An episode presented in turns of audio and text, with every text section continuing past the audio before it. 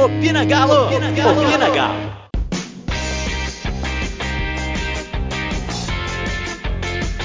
Fala meu povo, o Opina tá no ar. E hoje é uma edição especial. Eu e os meninos do Galo Estatísticas vamos destacar um pouco sobre cada reforço do Atlético. Onde joga, como joga, o que esperar dele com o São Paulo. Vamos destrinchar tudo para vocês, beleza? E hoje, tamo aí. Ô Lucas, tudo certo, cara? E aí, Diego, beleza? Bora falar um pouco aí sobre o Galo, tudo certo. Um abraço aí pra, pra você e pro Rodrigo. O Rodrigo apareceu, cara. Ele tava meio sumido, né, rapaz? Tava sumido. é, velho, sem, sem, sem futebol aí, sem, sem muita notícia do Galo, assim, só as contratações, né, que tinha para acompanhar. Fiquei meio sumido aí, porque tava ansioso pra volta, agora que já tem data, já tem tudo, tô, tô voltando à ativa aí, já buscando informação, muita contratação, mas vamos ver. Abraço pra vocês dois.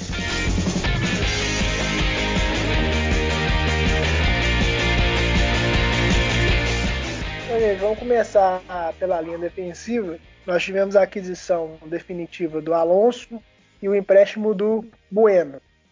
Rodrigo, o que, que, a gente pode destacar assim dos pontos mais interessantes do Bueno, cara? Um cara que a gente até o público normal não faz a menor ideia quem seja. Pô, pois é. Então, foi até difícil meio que buscar informação do Bueno quando começaram a surgir os rumores que ele viria, porque ele é um cara que fez a carreira dele toda no Japão. Ele é um cara novo, né? Tem 24 anos. É, é um zagueiro que atua pelo lado direito. E assim, é, desde, o, ele, desde o começo da carreira, ele sempre atuou no Japão. Então, o público brasileiro não, não conhecia ele. É, ele estava jogando no Kashima Antlers agora, até que o técnico do Kashima Antlers agora, esse ano era o Zago, aquele que era do Inter, que passou acho, pelo Juventude. É, só que ano passado era um outro técnico que eles, que eles até, eu até esqueci o nome dele, mas o pessoal não, não gostava muito. E ele se firmou no Kashima Antlers nos, nesses anos recentes. Tanto que em, em 2018, na temporada 17-18, ele foi emprestado para um time da segunda divisão do Japão, porque ele não tinha se firmado direito. E os dois últimos anos, ele, teve, ele foi os anos que ele teve mais jogos pelo Kashima. É, na temporada de 2019, ele jogou 19, é, 20 jogos no Kashima, que também não é muita coisa, mas pelo futebol japonês, que não tem tantos jogos, até com uma quantidade considerável. E, e agora, no, nesses últimos anos, ele vem se firmando. Ele, ele não é um zagueiro, assim, o que até me assustou porque eu achei que, pô, ser uma contratação que o, que o São Paulo deve ter analisado, deve ter, junto com seus analistas, é, aprovado, nem que seja uma oportunidade, porque foi um empréstimo, ele não é um zagueiro muito bom no um contra um. Ele não é aquele zagueiro é, confiável no um contra um e nem nas coberturas, assim. É um cara mais ele tem uma outra característica, que é uma característica que o São Paulo gosta, mas que, por exemplo, o torcedor atlético, eu não sei se ele vai compreender no primeiro momento, que é um cara bem associativo ali na zaga. Ele é um cara que, que consegue já sair jogando, tem bom, boas inversões de bola, é, o que é muito bom para o jogo de posição que o São Paulo propõe. propõe. Então, assim, eu acredito que é, essas características que, que, que, o São Paulo observou, que, que gostou nele, ele é um cara que faz bons lançamentos, mas a questão do um contra um, ele não, ele não é devagar, mas também não é aquele jogador muito rápido. Mas no um contra um, na cobertura, ele deixa um pouco a desejar. E também a gente tem que sempre destacar o nível, né? Porque é o cara que sempre fez, sempre jogou no futebol japonês, que tem um nível infinitamente é, é, menor do que o nível que a gente atua no Brasil, na Libertadores, nesse, nesse, contra times grandes do Brasil. Então, assim, é, ele não teve tanto, por exemplo, disputa física no Japão é muito diferente de uma disputa física no Campeonato Brasileiro. Ele tem 1,84m, eu não sei como que ele vai se sair com atacantes mais altos que ele, atacantes mais fortes que ele. Então, se ele já não é um cara um contra um muito forte jogando no Japão, eu tenho minhas dúvidas quanto como é que ele vai fazer aqui no Brasil. Então, assim, a gente tem que observar para ver como é que ele é um jogador novo, pode evoluir, mas as primeiras impressões minhas dele não foram muito boas, não foram muito boas. É, e pelo que você destacou, eu acho que é importante a gente avaliar que talvez o primeiro embate vai ser do o volante ou os volantes, né? Porque se ele não é um cara bom no um contra um e a gente enfrenta adversários com um nível de, de aceleração maior, por exemplo, um jogador bem agudo pelos lados, ou um centroavante que joga de costas, faça aquele pivô que rode em cima dele, Aí eu acho que a gente vai ter que mudar a configuração do time. Você não acha, não, cara? Não, é. é e, inclusive, por exemplo, é, eu acho que o São Paulo também não é um cara que ele trava muito a escalação, ele, ele rotaciona de acordo com o adversário, muitas vezes. E jogadores como o Bueno, por exemplo, e até a gente vai falar um pouco do Júnior do, do Junior Alonso, é, eles são jogadores que têm características, é, por exemplo, se o Atlético estiver sofrendo muita pressão no jogo, eles não são talvez os melhores jogadores para estar ali. Tá? O Alonso até que sim, até que sim, tem um bom contra um, mas o, o, o Bueno não. Então pode ser jogador para jogar, por exemplo, um jogo em casa é, com que o Galo sabe que o Galo vai pressionar, que o outro time não vai marcar lá na frente, não tem característica de marcar lá na frente, e os zagueiros vão precisar muito participar da construção. Beleza, é uma situação que ele pode se encaixar ali. Então, eu acho que o São Paulo é, tem essas vertentes, porque ele tem jogadores bons num, num, contra um já. Ele tem o Rabelo, que é, um, é, bom num contra um, não é tão veloz, mas é bom num contra um. Então, assim, eu acho que ele quer montar alternativas de jogo dependendo da situação. E aí pode ser que ele seja útil. E Lucas, companheiro de zaga do Bueno é o Júnior Alonso. A gente pode destacar dele assim, que a gente também não, não sabe. Então, é, o Júnior Alonso, para quem não sabe, é, ele foi contratado com muita confiança pelo Bielsa. Quando o Bielsa foi para a França, é, o Bielsa pegou um projeto no Lille ali, só que o projeto desandou muito rápido, tiveram muitos problemas e o Bielsa saiu do Lille.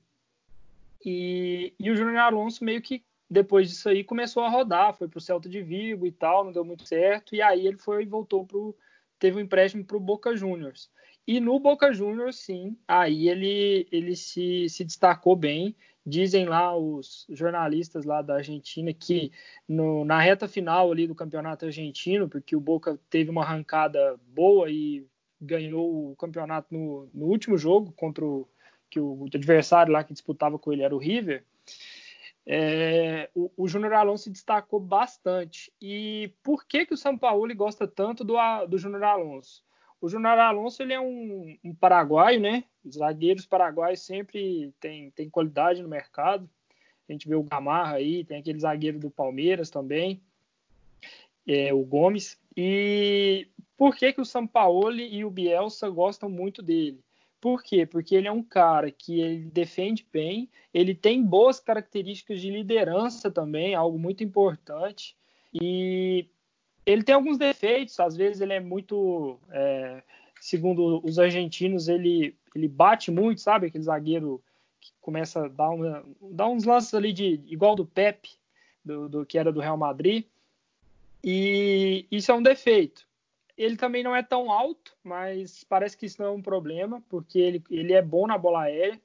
E a principal característica que fez ele vir para o Galo foi porque ele é muito técnico, ele tem uma boa saída, e uma ótima bola longa. Para quem não sabe, o, o Sampaoli, é, eu falo isso em vários podcasts aí depois que ele foi anunciado, o Sampaoli gosta muito de uma bola longa. Por quê? Porque se o zagueiro está do lado esquerdo, que é onde o Júnior Alonso vai atuar, e o zagueiro faz a inversão para o lado direito e um ponta que está aberto, o ponta sai numa vantagem muito grande ali de um contra um. E esse é um lance que é muito difícil de ser executado. São poucos zagueiros que têm essa qualidade porque além disso tudo, o zagueiro ainda precisa ser bom defendendo, algo que, segundo as fontes argentinas, o Alonso é bom.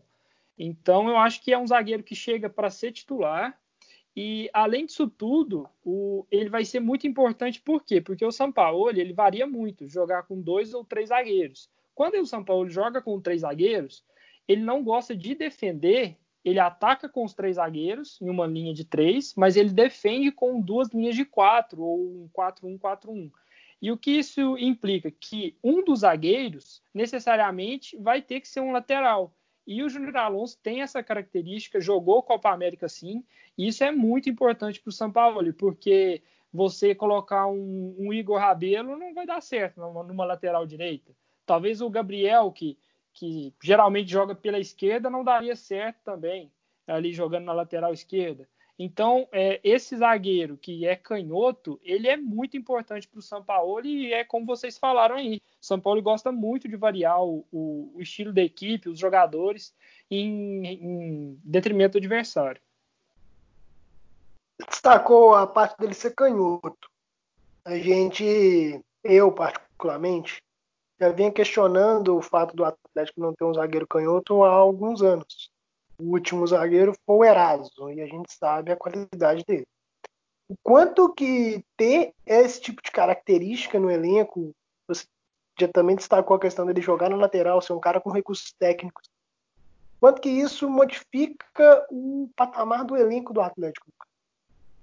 Oh, então, eu acho que a questão do zagueiro canhoto, ele está muito mais associado a questão é, de posição corporal, né, de recebimento de bola, de giro e tal, é, do que provavelmente acho que de qualidade técnica, alguma coisa assim que influencie diretamente no, no jogo mesmo.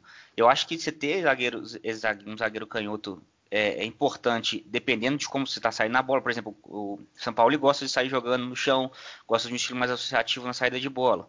É, ele, um zagueiro canhoto, ele, ele meio que determina muito para onde a bola vai na hora que você joga para ele. Então, é um cara tem que ser um zagueiro canhoto que tem habilidade para conseguir receber a bola, já sabendo que se ele tiver, se, se, o lado esquerdo dele, que normalmente é o lado predominante que, o, os, que os canhotos dão passe, se o lado esquerdo dele já tiver com o jogador já, já tentando interceptar a linha de passe, ele tem que ser um cara habilidoso a ponto de puxar para dentro e conseguir com a direita dar o passe. Pelos vídeos que eu vi dele, ele é um cara que consegue fazer isso. Ele é um cara que para passe curto ele consegue dar com o pé direito é, sem ter grandes problemas. E você tem aquele problema que é um problema muito muito comum, principalmente de canhoto, que é quando vai girar, ao invés de girar é, tocando com o pé, porque quando você vai girar, é, dificilmente você, você você, você tem tempo de puxar a bola com o pé esquerdo e jogar para sua perna, perna, esquerda. Normalmente você tem que dar um tapa com a direita para jogar com a perna esquerda.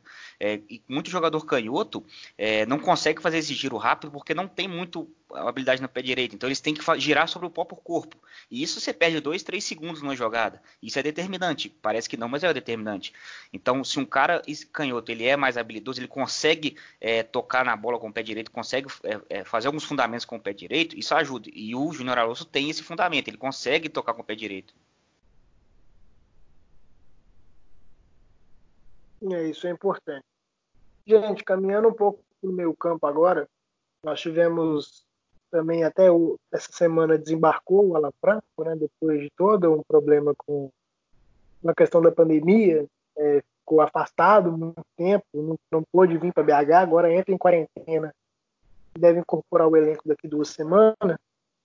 Ô, Lucas, você acompanhou um pouco o Alan Franco na Sul-Americana, né, cara? Sim, o, o Alan Franco ele, ele veio aí de um, de um projeto que é um estilo muito parecido com o estilo do São Paulo, que é o jogo de posição. O Independente Del Valle pratica esse jogo e isso aí, cara, é muito bom. Por quê? Porque o jogador ele precisa ser totalmente moldado para jogar no jogo de posição. E o, o Alan Franco, ele já vem pronto, ele já sabe como é o jogo de posição. E isso é importantíssimo. O Alan Franco, no Independente Del Vale, ele jogava mais como um meia, um cara ali de ter, um terceiro homem do meio campo. E isso é, é, muito interessante. Por quê? Porque eu vejo que o Galo hoje ele tem uma carência nessa posição. E ele teve uma dependência muito grande do Casares justamente por isso. Porque o Casares era o, o jogador ali que conseguia jogar na que a gente chama de entrelinha, que é que é jogar ali nas costas dos volantes. E a, nessa região você tem que ser um cara muito objetivo no futebol de hoje, porque o espaço ele está curto ali.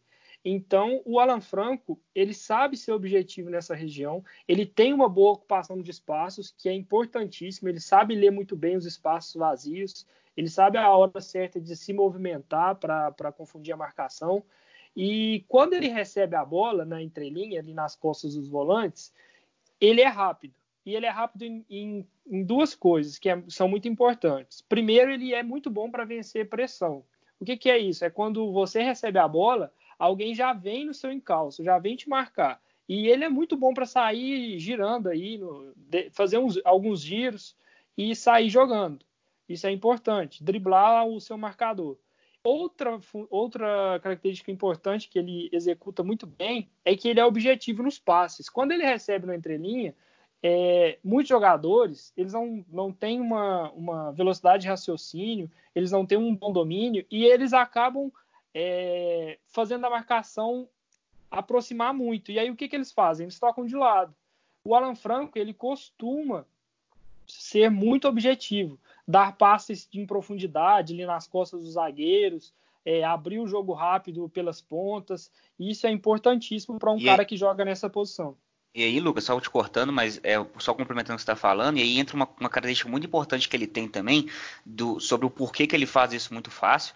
É, vendo alguns vídeos aqui é, de algumas jogadas na entrelinha dele, ele é um cara que, que são. É, a gente fala que no futebol, é, nesse nível que a gente futebol praticado hoje, muito, muito jogadores em alto nível, o que diferencia um jogador do outro é, é, são coisas pequenas. É, a gente fala muito do Casares, é, a questão de por que, que, ele é diferenciado não só da habilidade, mas que ele tem umas, umas características intrínsecas nele já é, de questão de organização de jogo, de conseguir ver o jogo de uma forma diferente. Por quê? Porque ele é um cara que olha para todos os lados. Antes de receber a bola, ele está olhando. E o, e o, Alan Franco, pelo que eu percebi, ele também tem essa, essa, qualidade. É um cara que levanta a cabeça toda hora. Antes de receber, tá a cabeça levantada. Então é um cara que não demora. Quando ele recebe o passe, igual você falou, é um cara que já consegue é, definir o rápido que vai fazer, definir a jogada rápido, porque ele já, antes de receber o passe, ele já olhou para todas as alternativas que ele tem, ou para algumas das alternativas. Ele é um cara que tem esse movimento de cabeça, de pescoço, de olhar, de antes de receber. Então, assim, é muito para quem joga na entrelinha, isso é fundamental. É, a gente fala às vezes do Natan, por que, que ele não joga muito à frente? por que, que ele talvez não faça bem esse papel na entrelinha e faça mais bem que recuado? Porque ele é um cara que não faz muito isso. Ele é um cara que, quando recebe, toca para trás, toca para o lado. O Alan Franco já é diferente, é um cara que consegue fazer essa jogada rápida muito pelo esse movimento de, de, de olhar, de perceber o jogo. É, ele tem um mapa ali, né, de, de todos os jogadores, onde eles estão. E, e, e, é algo que o Anatan mesmo não sabe. É aquele jogador que a gente costuma dizer que é um jogador que precisa jogar de frente para o gol adversário, para enxergar todo o lance. E além disso aí, tudo do Alan Franco, ele também tem os seus defeitos. E o, o defeito mais característico dele é que defensivamente ele tem problemas na transição defensiva. É, quando o, o, o, time recupera a bola e ataca rápido ali, faz o contra-ataque, ele costuma não acompanhar com tanta velocidade assim na transição defensiva. Mas eu não vejo isso como um problema tão gritante. Por quê? Porque as equipes do São Paulo, como as equipes do Bielsa, elas costumam ser uns. Os jogadores eles ficam meio malucos para recuperar a bola. Então eles acabam correndo muito. Eu acho que isso é nítido em todos os trabalhos do São Paulo e do Bielsa, né? E o São Paulo, por ser um, um acho que o melhor aluno do Bielsa, ele executa muito bem isso. É, e você destacou essa questão do perde pressiona, é importante. E nisso eu vejo o Alan Franco, pelo menos algumas observações que eu pude avaliar, é que ele é assim, perdeu, dá aquele primeiro embate. O problema é, se passou do primeiro embate, que complica, né? Sim, e pensando assim em qualidade do reforço, eu acho que o Alan Franco ele, ele tem uma qualidade muito boa já, ele é um cara que, que já era desejado por outras equipes, mas além disso tudo, ele, como eu disse, ele tem uma, tem uma carência muito grande no elenco desse jogador, né? O Natan não vai fazer isso, eu acho que o Léo Senna e o Alan também não. Não vejo também o Jair como esse homem, porque o Jair teve problemas já com o Dudamel para jogar no entrelinha para praticar um jogo mais objetivo. É, e, e, isso aí, eu acho que o Alan Franco ele vai. Obviamente, eu acredito que ele vai ser titular. Ele e o Júnior Alonso, eu acho que são as, os dois jogadores que chegam para jogar mesmo. Uhum. Agora só, só fazer uma observação também que ele não é essa, ele não é, ele é, é entrelinha como o Casares faz a entrelinha, mas ele não é, ele não joga tão avançado na entrelinha como o Casares. É, ele, ele, ele joga como um meia pela direita ali, mas é, não come, é, daqui a pouco vão começar a falar que ele é camisa 10. E não, e não é isso. É um outro estilo de jogador. Ele, ele tende mais a ser um, a gente comparar ele com um volante do que comparar com um meia atacante. Ele tende mais para a volância do que para ser um meia atacante. Uhum. Ele não vai ser aquele camisa 10 clássico de é, pegar a bola e, como o Casares, fazer um drible, fazer um passe impressionante. Não. Ele é um cara mais objetivo, mais dinâmico e mais próximo de um, de um segundo homem de meio campo do que de um camisa 10, vamos dizer assim. Acho que fazendo uma comparação, como, como a torcida pode interpretar o Alan Franco, desse segundo a terceiro homem no meio, lembrando um pouco a atuação do Renato Augusto taticamente, vocês não acham, não? Sim, pode ser. É, tem, eles têm características diferentes, né? O, o, Renato é um cara muito digital ritmo e tal, ele consegue organizar tanto recuado como mais avançado. É, é parecido, é porque o Renato ele teve essa, essa posição no Corinthians, né? E ele foi muito bem no Corinthians e na seleção, dessa forma, sendo mais um cara é, de, de um camisa 10, bem diferente de um camisa 10 e bem mais próximo de um volante. E aí, gente, para completar é, essa parte na frente, aí eu vou pedir para o Rodrigo destacar um pouco as características do Léo Senna e depois eu quero que vocês desenhem para mim o que, que seria um meio-campo do Atlético, onde cada jogador poderia disputar a posição, partindo do suposto que a gente teria três homens do meio. Rodrigo. Bom, o Léo Senna é um jogador que é, conhecido, né, do, aqui no Brasil. O cara jogou muito, é, tem muito tempo que ele vem jogando no Goiás. Não é um cara novo, assim, mas é um cara que, que, vem, que tem muito tempo que ele tá. Que ele, ele é novo, sim, mas não é um cara que é novo para os olhos do, de todo mundo. Um cara que teve muitos jogos no Goiás nas últimas temporadas. Ele é titular absoluto, pelo menos em 2019, no começo de 2020 é um, é um volante. Ele, aí ele, ele já tem uma característica diferente do Alan Franco, ele é mais um volante mesmo, um primeiro ou segundo homem ali. E ele, sim, vou falar primeiro de uma boa característica que eu acho que é o que o, o, o São Paulo deve ter visto, o Felipe Araia, que é um dos, um dos observadores técnicos lá, do, um dos scouts lá do, do São Paulo, ele deve ter visto, que já vi ele postando algumas coisas sobre o Léo Senna, que ele é um, um, cara que se encaixa muito no jogo de posição, porque é o seguinte, é, o jogo de posição defensivamente, ele, ele tende muito mais a roubadas de bola através de interceptações de passe do que um confronto físico um contra um ali. E o, Léo Senna, ele é muito bom nessa interceptação, é, interceptação de passe, ele cobre muito bem a área dele ali, então isso no jogo de posição é muito importante. Defensivo, isso falando defensivamente dele. É, é um jogador, é, não é tão alto, mas tem uma característica física até boa, e um cara um pouco, não, não é tão rápido, mas também não é aquele jogador muito, aquele, aquele volantão que só dá passo para o lado e é muito, muito parado. É, então, defensivamente, eu destacaria isso.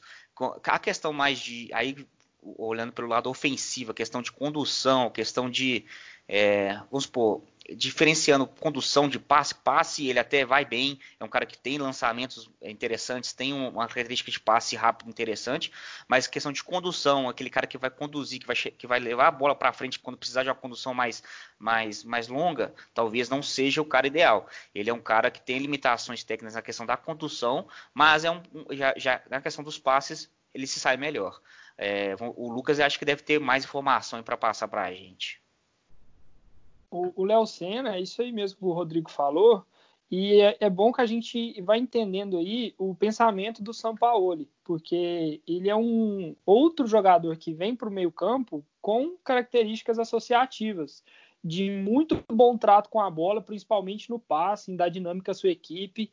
E só acrescentando o que o Rodrigo disse, ele é um homem que geralmente ele gosta de jogar mais de frente do que de costas.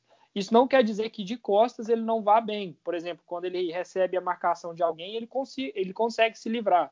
É, mas ele, ele é um cara que eu acredito que vai jogar como primeiro ou segundo homem. Eu vejo mais próximo ali de um segundo homem, porque é como o Pituca jogava no Santos, um jogador ali que enxerga o jogo de frente e tem uma boa saída de bola.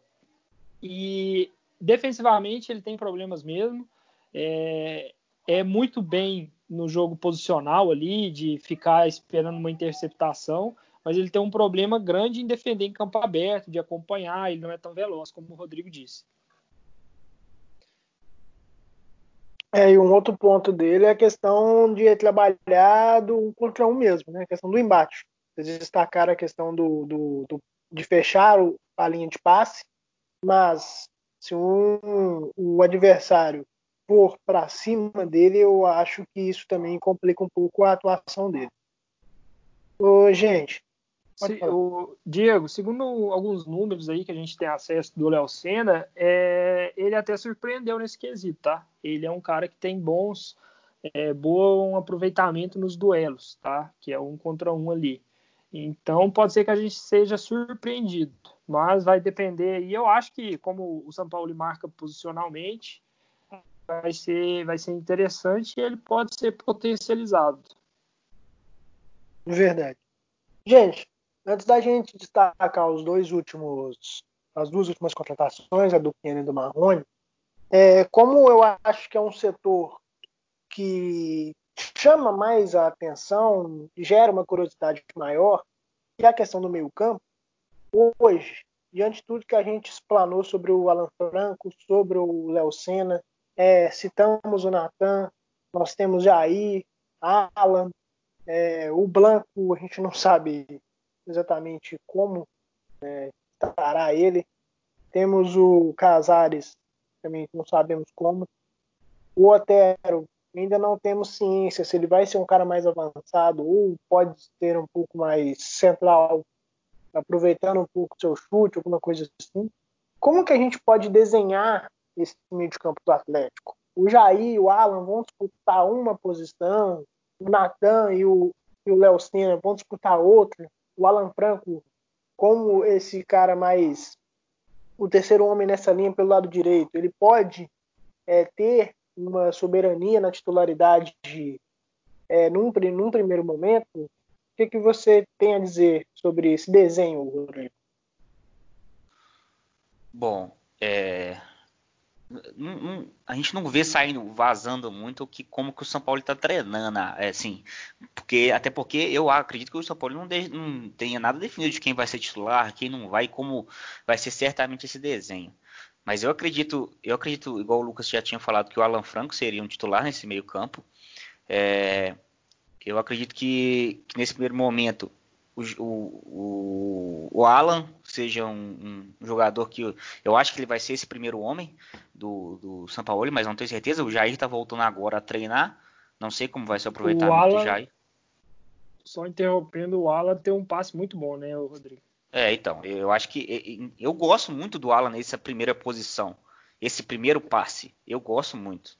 Não sei se vai jogar dessa maneira, mas eu gosto do Alan nessa primeira posição.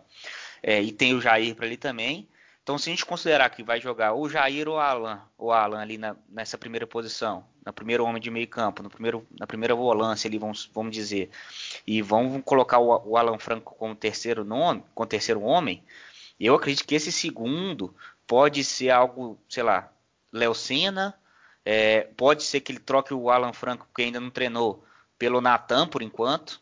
Eu acredito que, que o Sampa, é, pelo que a gente fica sabendo, o Sampoli gost, gostou do Natan, tanto que o Atlético adquiriu o Natan junto ao Chelsea.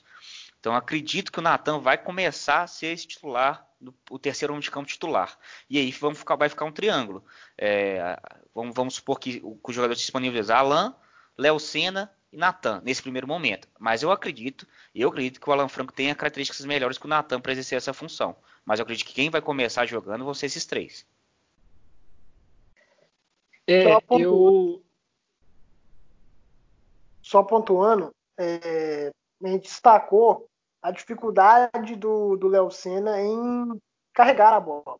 É um cara que tem uma associação de passe bem interessante, mas não tem uma velocidade, não tem uma característica, uma força física adequada para conduzir a bola em um espaço mais longo. Por outro lado, já vemos o, o, o Natan, pelo, pelo seu histórico, que come, começa no Paranaense como um ponto esquerda e vai recuando no Chelsea, toda a sua passagem na Europa, toda a adequação tática que ele tem até chegar a jogar de primeiro volante no Atlético, e ele tem é, essa, esse carregamento de bola, né, falando de forma até chula, como uma característica importante dele. Aí, Lucas, você pode até completar o seu pensamento em seguida. Como que a gente pode ter essa diversidade no elenco, cara? Então, é, o, o Nathan, além de não só carregar a bola, ele pode ser um cara ali para dar um dinamismo maior ali pro, no, no, na parte do segundo homem de meio campo, que eu acho que é onde ele mais vai jogar com o São Paulo. Por quê? Porque o, os outros perfis que a gente tem, né, que é o que é o Alan, que é o Senna, eles são jogadores muito de passe, inclusive o Franco também, não é um cara muito bom assim nessa parte de carregar a bola. Então fica meio que um meio campo que só toca, sabe? Que move, toca, movimenta e toca, toca, movimenta e toca. E ninguém ali tem um é, segura a bola um pouco, tenta um drible e isso pode ser um problema. Claro que quando tiver um meio campo assim, o time vai ser um time muito controlador da posse de bola. É, são, são pontos aí que o São Paulo vai decidir o que ele quer. E, e a questão de não ter um cara é, de, de, carregar a bola ali no meio campo, pode ser que ele utilize mais jogadores de drible na, nas laterais. O próprio Arana, o Keno que chegou, é, Savarino, Marquinhos, são jogadores de, de muito confronto ali no um, um contra um e são bons nisso. Então, é, é, questão do que o São Paulo vai querer, e eu acho que se for para separar bem aí, eu acho que a gente olha para o Jair como um cara que tem uma característica de ter um físico muito bom, uma interceptação muito boa e ele tem uma condução de bola muito boa também. Vamos ver como ele vai reagir fisicamente ao estilo de jogo do Sampaoli. É, porque o Jair tem problemas físicos, mas eu acho que o Jair, assim, pelo que ele jogou no ano passado, ele pode ser um jogador muito útil mesmo. É, foi uma grata surpresa. Já o Natan, eu acho que ele é um cara muito mais de dinamismo, mas defensivamente ele vai pecar um pouco. É, ele é um cara que é, corre muito, é, tenta participar ao máximo das jogadas, é técnico, e, mas tem um problema também de jogar é, mais avançado, né? Ele seria um segundo homem. O Léo Senna e o, e o Alan, eu vejo eles com características muito parecidas, são jogadores muito associativos. Então eu vejo eles variando ali de primeiro ou segundo homem.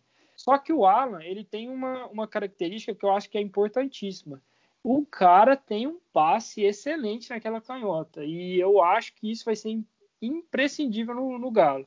Ele tem uma saída de jogo muito boa, uma virada de jogo muito boa. O Rodrigo mesmo sabe aí que ele, ele viu os números dele pelo Galo Estatísticas do ano passado no, no, no Fluminense. O Léo Senna também tem essa característica, mas o Léo Senna eu acredito que vai, perder a posição para o Alan e vai ser obrigado a ser, jogar um pouco mais avançado. E, e aí, eu não sei, pode falar. Não, e é porque a gente está esquecendo também do que tem o Casares, que a gente não sabe como vai ser esse final, Sim. esse resto de ano do Casares, mas ele é um cara, por exemplo, que se ele, se ele for jogar, ele, ele provavelmente o Natan perderia espaço, por exemplo. Natan ou Alan Franco, se ele, se ele jogar o que ele jogou, é, sei lá, o pouco que ele jogou ano passado, ele já talvez é, tenha características melhores que todos esses, né? Sim, e, o, e, e, a questão aí que a gente nem lembrou também do Borreiro, não sei se vocês falaram, mas é outro jogador, é, parece que está, que está, todo mundo fala desde o começo do ano, né, que treina bem, que tem qualidade, é, é um, um, diamante que ia ser lapidado, o Galo pagou barato nele. E, e, parece ser um homem aí que pode ser que vá pintar também aí como o terceiro homem de meio campo, tem uma característica muito boa, um físico bom, né? E eu acho que se a gente for resumir ao máximo esse meio campo é o São Paulo tem várias opções de características diferentes, que é o melhor de nada adianta ter um elenco grande, mas com características iguais, que não acrescentam em nada em quando for, for pegar cenários diferentes, né? É o melhor cenário para um técnico pegar um time com essas, todas as características. Assim, eu acho que o São Paulo deve estar satisfeito com o que ele tem no meio campo, porque ele pode fazer daquilo ali o que ele quiser. Não, e na zaga também é assim. Ele tem um zagueiro muito zagueiro zagueiro, que é o Igor Rabelo. Ele tem um zagueiro que vai bem, vai bem no ataque, em saída de bola, mas tem defeitos para defender, que é o Gabriel. Ele tem bom zagueiro, ele tem o zagueiro mais completo aí, que eu acho que é o Alonso. Então ele pode variar, ele tem zagueiros canhotos, ele tem zagueiros destros.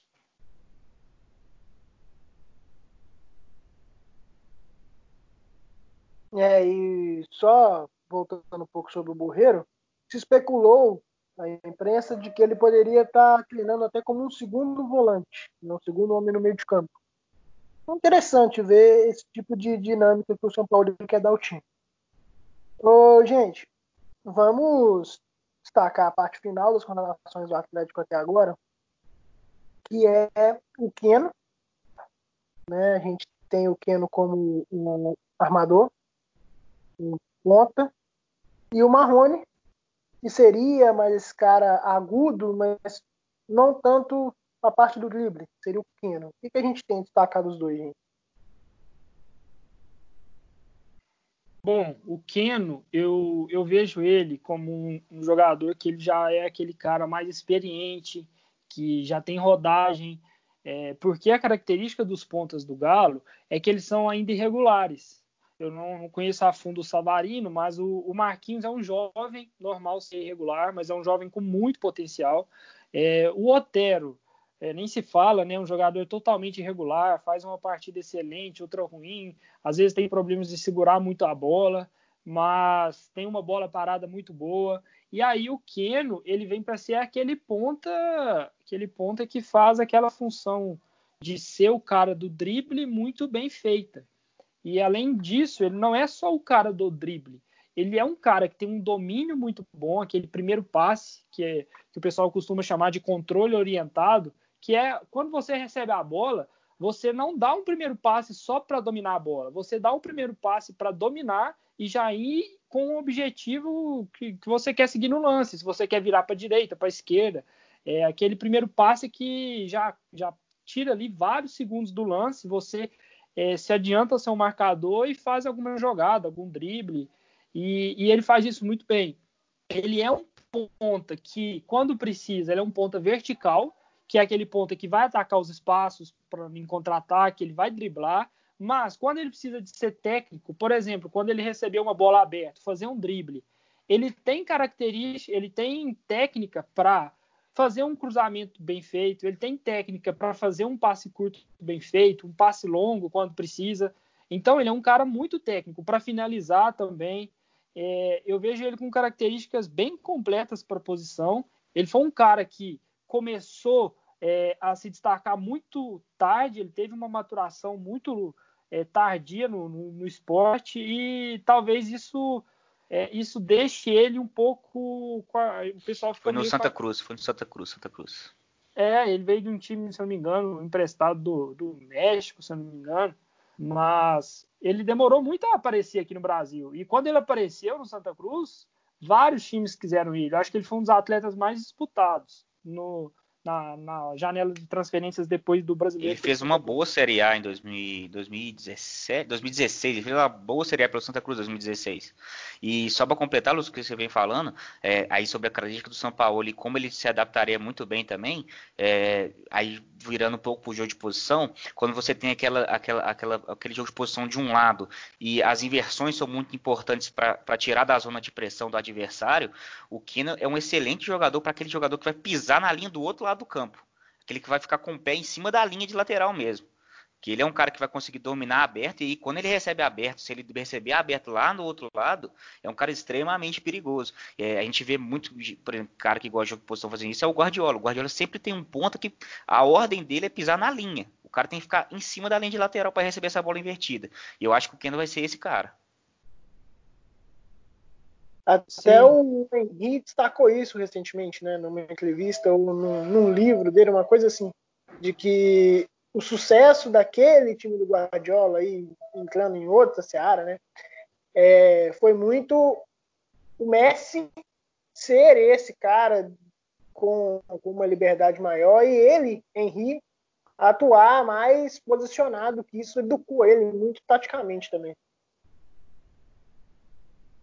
É, porque o jogo de posição, para quem não entende, ele visa o quê? Ocupar todas as posições possíveis do ataque. Então ele tem ali, quando o time já está instalado no ataque, pouca gente na saída de bola, geralmente três ou quatro jogadores, e o resto da equipe é, ele coloca sempre, né? Tem sempre dois jogadores bem abertos. Esses jogadores são importantíssimos. Por quê? Porque cria uma, uma, uma uma dificuldade de defender. Se você quer defender os jogadores abertos, você abre espaço no meio. E se você quer defender o meio, você abre espaço nos lados.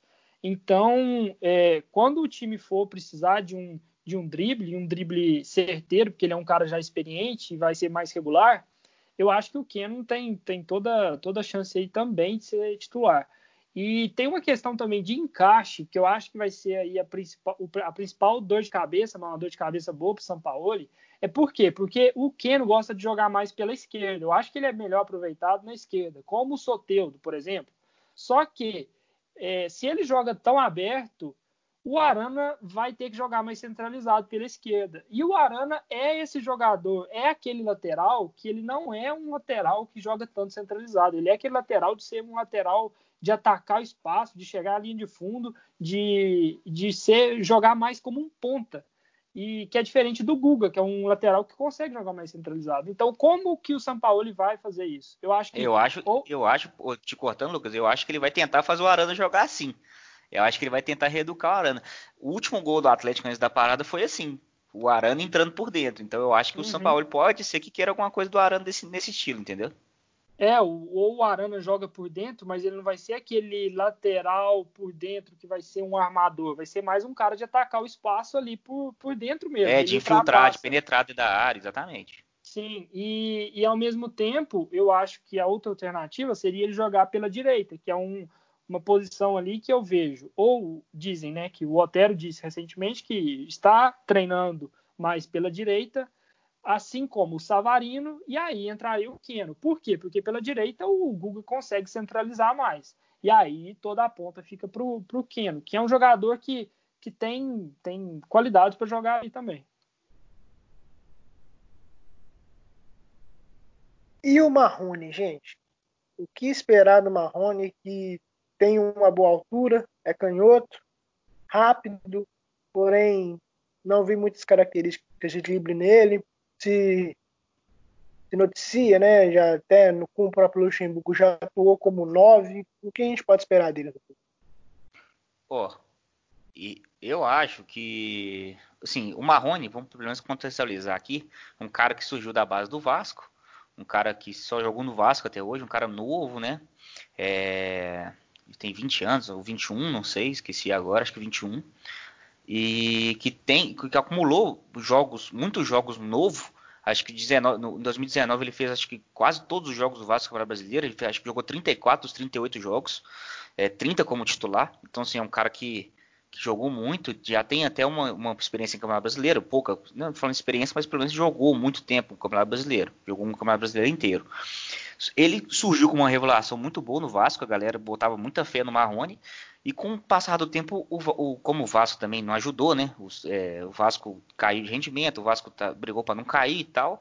Ele foi esfriando aquele ânimo de torcedor de ser uma joia, porque também ele, apesar de jogar muito, jogar bem, não foi aquele cara que se destacou muito e, e que o Vasco tem, tinha é, previsão de vender. Então, assim, eu, a torcida foi meio que desanimando com um potencial, uma potencial venda cara do Marrone, um potencial deslanche do Marrone, até mesmo pelo time do Vasco.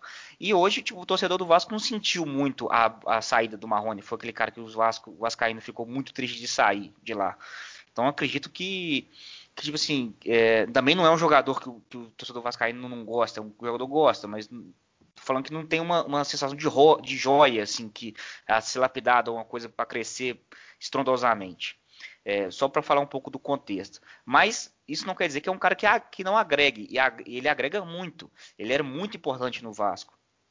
Até porque ele pode fazer várias funções. Essa questão da altura, da, do físico dele e de ser um cara bem habilidoso, permite ele jogar de 9, de segundo homem, de, de, de segundo homem no ataque, um pouco por trás, sei lá, de um, de um meio atacante e, e nas pontas. Ele tem essa versatilidade. É, ele, ele, apesar de ser canhoto, ele jogava muito pela esquerda mesmo no Vasco. É, e ele é um cara que tem uma, ele tem uma boa finalização ele, ele, ele tem um, um arranque bom, aquele cara que é um ponta. Se você der na frente para ele, tem um arranque bom, ele consegue chegar bem nessa bola para cruzar, ou para fazer um drible, ou para finalizar. É, eu, eu achei bem interessante quando eu estava no Marrone, vou, vou falar a verdade, eu achei bem, bem interessante. É um cara que pode crescer muito com o Sampaoli, se encaixar nesse modelo do jogo de posição. É, mas é, ele é aquele jogador que a gente tem que ver, tem que ver como vai ser. E já, já ouvimos notícias que ele está treinando às vezes como 9, no Atlético como 9. Então é questão de, de a gente observar. É um jogador que é, pode vir como uma surpresa aí. E, e, toda a questão do Marrone aí, a gente pensa que ele tem todos esses requisitos para ser o, é, o Eduardo Sacha do, do Galo. Porque se a gente pegar ali o Sacha do Santos, ele era um cara que tinha é, que tinha umas características de atacante, mas ele nunca tinha jogado como nove. E com o São Paulo ele jogou. Por quê? Porque o São Paulo ali nessa posição de nove, ele quer um cara dinâmico. Ele quer um cara que saiba atacar ali as costas do zagueiro, que seja rápido. É, e o, o Marrone, ele ainda é um cara alto, que consegue, que vamos dizer que não é um especialista na bola aérea, mas ele consegue incomodar. Então ele tem umas características muito boas desse atacante de mobilidade, o que o Tardelli não deve ter mais por, pela idade. O Tardelli eu acho que o, o Marrone vai ser um cara de atacar o espaço, de finalizar, e o, o Tardelli não. O Tardelli vai ser esse cara mais de preparação de jogada, de, de jogar ali como de costas para o gol e, e dando passe para os companheiros, assim como ele fez muito bem lá em 2014 no Galo. Só que agora ele não tem um físico para pressionar numa, numa, numa perda de, da, da, posse ali, não perde pressiona. Ele não tem essas características. E foi justamente são essas duas características diferentes que ajudam muito o São Paulo a escolher o jogador que vai jogar em, em, em detrimento do adversário.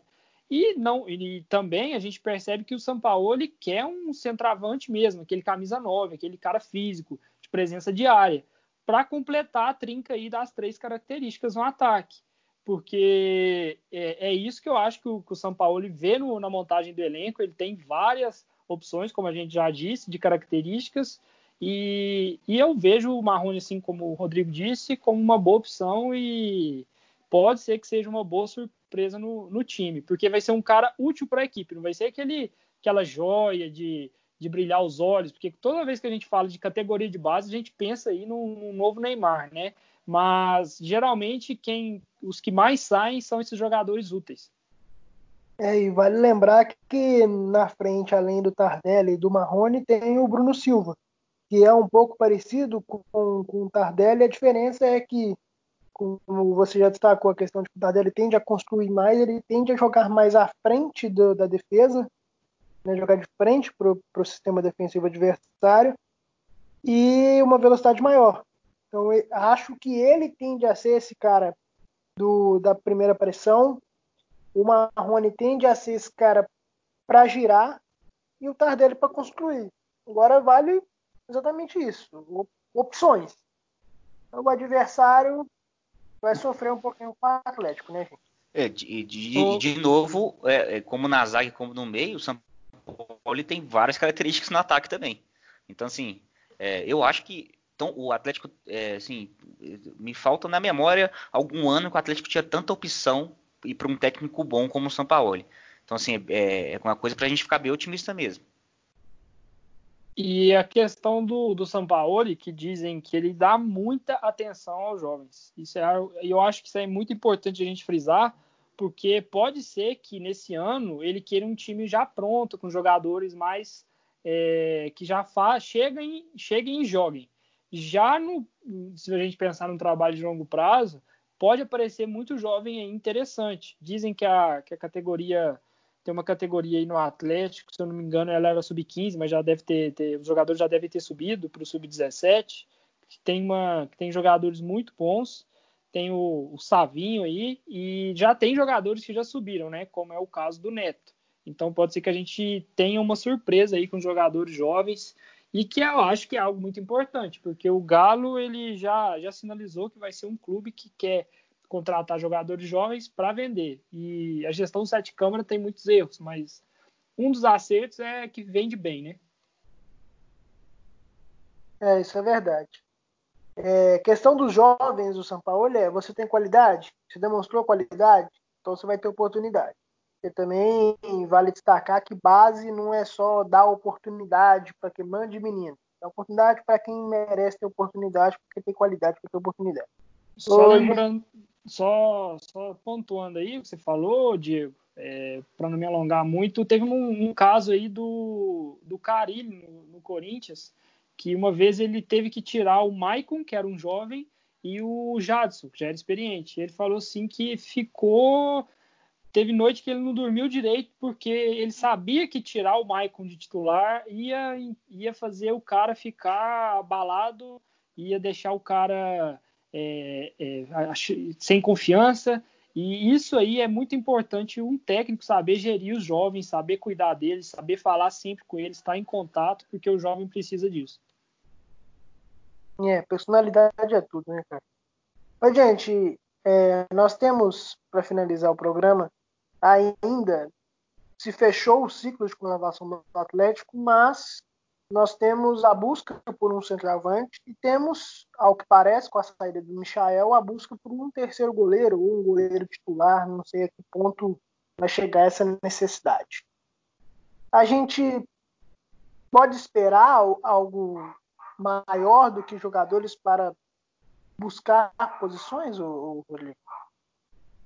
Ó, eu acho que o Atlético vai sair no mercado ainda para buscar um goleiro.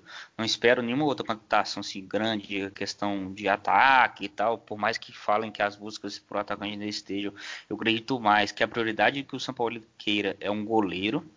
É, e eu falo, e, assim, não que a gente tenha goleiros ruins. É, isso aí vai, nossa, isso aí vai dar, vai dar polêmica, vai dar pano para manga, mas é, é, tanto o Vitor como o Rafael, que são ótimos goleiros em cima da linha. É, o Vitor já com um, pouco de. No final da carreira, o Rafael ainda com uma, um nível muito bom. É, ele, o São Paulo vai, vai ter jogos que ele vai precisar, ele vai querer ter um goleiro que tem uma saída de bola boa. E o Vitor e o Rafael, por mais que falem que, que pode, pode desenvolver e tal, eu não acredito que nessa fase da carreira eles irão desenvolver um ponto que o São Paulo fale que não precisa de outro goleiro para saída de bola, para sair uma saída limpa, através de passe. É, nenhum dos dois, pelo que eu vi, pelo que a gente sabe do Vitor, pelo que eu vi do Rafael, não são caras que vão conseguir desenvolver fácil isso. Eu acredito que o Galo vai buscar um goleiro. E eu acho que não vai ser aquele campanha que eles tinham. Que, é, que tinha, a empresa tinha vazado e tal, porque ele nem, nem não atende muitos requisitos que o São Paulo queira também não. Mas eu acredito que o Galo vai partir para um goleiro aí que saiba jogar melhor com os pés. E a questão do centroavante, Lucas, é, vai ser um cara para chamar atenção ou vai ser só mais um para disputar a posição, cara? Ah, acho que o clube deve contratar um jogador aí, um perfil mais jovem, ou um jogador com perfil mais experiente, só que barato. Mas, de toda forma, eu acho que vai ser um jogador para fazer parte do elenco, mesmo que o preço talvez possa ser elevado, para que o São Paulo tenha um elenco completo, né? E lembrando que ele quer isso porque ele quer um, um elenco completo para ganhar o brasileiro. É, ele, se fosse um caso aí só de um projeto, vamos dizer, ah, vamos montar um time para o ano que vem, eu acho que nem precisaria. Mas já que o São Paulo pediu, né, parece que eles estão procurando. Mas acho que eles não vão fazer loucuras financeiras para contratar o jogador. É, e um último adendo é, é o Mariano. É o que parece tudo leva a crer no acerto do lateral. E aí, gente? Esperar. Já jogou na linha de três no Sevilha, já jogou mais avançado. Temos Guga e Mailton. O que esperar? Ah, eu acredito que que é um, uma jogada do Atlético já pensando numa futura venda do Guga, alguma coisa nesse sentido. É, o clube vai precisar vender pessoa, vai, vai, precisar vender jogador, então acho que já é pensando nisso. E é um jogador mais experiente também, que conhece, que conhece, ele conhece jogo de posição. Eu, agora, agora eu tô, não sei se eu estou enganado se ele jogou com o São Paulo no Sevilha, acho que sim. Mas sim, sim, sim. É, é um muito grande no Sevilha com o São Paulo. Então, é um cara que um cara que conhece o jogo dele, assim, vai se encaixar mais fácil. Não é aquele lateral de vista dos olhos, que um nível europeu que ele tá vindo de lá, mas é um bom lateral. Eu acho o, lateral, o Mariano um bom lateral e com certeza com um nível bem melhor do que os laterais aqui do Brasil. É isso aí, então, gente. Lucas, seu comentário final, cara. Bom, tô ansioso aí para ver a equipe de São Paulo, né? Ver se talvez eles transmitem algum jogo treino, alguma coisa e parece que dia 26 volta o campeonato. Tomara que, que a gente consiga ver esse time em ação, porque tô ansioso, muito tempo sem ver o Galo. Um abraço aí, valeu Rodrigo, valeu Diego. E Rodrigo, apareceu a Margarida, bem-vindo de volta, cara. valeu Diego, valeu Lucas. É... Vamos lá, né? Também tô ansioso para dia 26. Vamos ver se tem jogo treino, igual o Lucas falou aí, que, que transmita. Então já tô doido para a gente ver como vai ser esse Galo São Paulo, porque tem que ficar otimista mesmo, porque igual eu falei, tinha muito tempo que a gente não tinha um leque de opções tão grande de jogadores bons é, no elenco do Atlético e não jogadores com, só com nome, jogadores com potencial, jogadores é, que têm jogadores que têm nome, jogadores que não têm nome, jogadores de potencial, jogadores jovens, jogadores que têm que se desenvolver, jogadores úteis, jogadores é, de diversas formas e um técnico muito bom. Então, otimismo e vão aguardar aí dia 26 para ver como é que vai ser. Valeu, abraço para todo mundo. É isso aí, meu povo. Sigam o Opina, Opina Galo lá no Twitter, estamos no Cashbox, no Spotify, no iTunes, em tudo que você procurar, estamos lá. E é isso, encerramos esse especial Galo Estatísticas no Opina. E nunca se esqueçam, aqui é Galo, porra! Opina Galo! Opina Galo!